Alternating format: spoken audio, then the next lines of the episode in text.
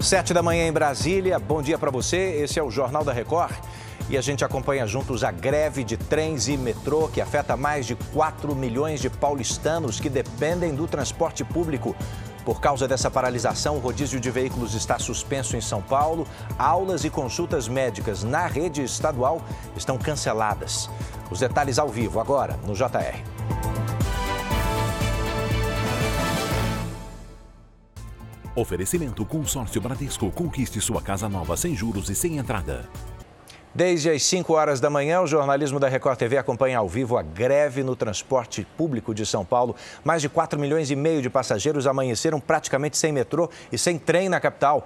Os trabalhadores protestam contra a possibilidade de privatização do transporte sobre trilhos e também da Sabesp, a empresa que fornece água no estado. A paralisação afeta neste instante nove das 13 linhas de metrô e trens que operam na capital paulista. Apenas as linhas administradas pela iniciativa privada estão funcionando.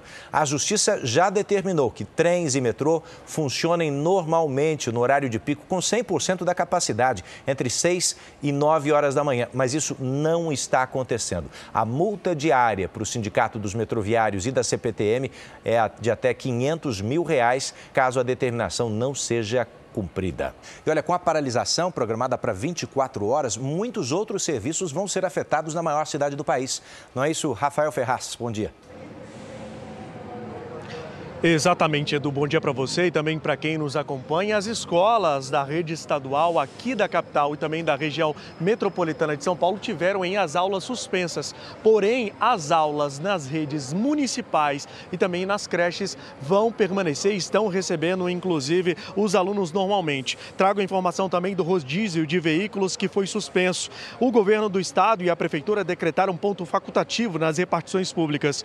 Já o Poupa Tempo e os restaurantes populares abrem normalmente. Consultas médicas agendadas no serviço público também estão suspensas e terão que ser remarcadas. O governo de São Paulo diz que a greve é ilegal, inconstitucional e que está sendo pautada aí por uma discordância com o governo do estado. Edu. Já tem decisão da Justiça propondo multa para os grevistas. A gente vai acompanhar já já. Obrigado, Rafael.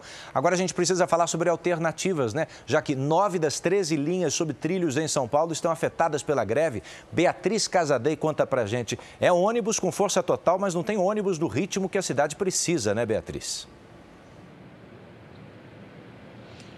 Verdade, Edu. Bom dia. 100% da frota de ônibus está funcionando normalmente. Mesmo assim, estão lotados, o que dificulta o acesso dos passageiros. Os motoristas de aplicativo também são uma alternativa, porém, devido à grande procura, os preços estão muito altos, segundo o relato dos próprios usuários. Lembrando que quem puder pegar as linhas amarela e lilás do metrô e as linhas diamante e esmeralda de trem, elas funcionam normalmente porque são administradas pela iniciativa privada. Edu. Nas linhas privatizadas, funcionamento normal. Então, Beatriz, obrigado pelos detalhes.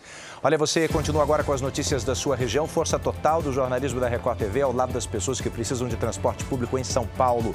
A gente se vê ao vivo às 8h40 da manhã no Fala Brasil. Bora para a próxima.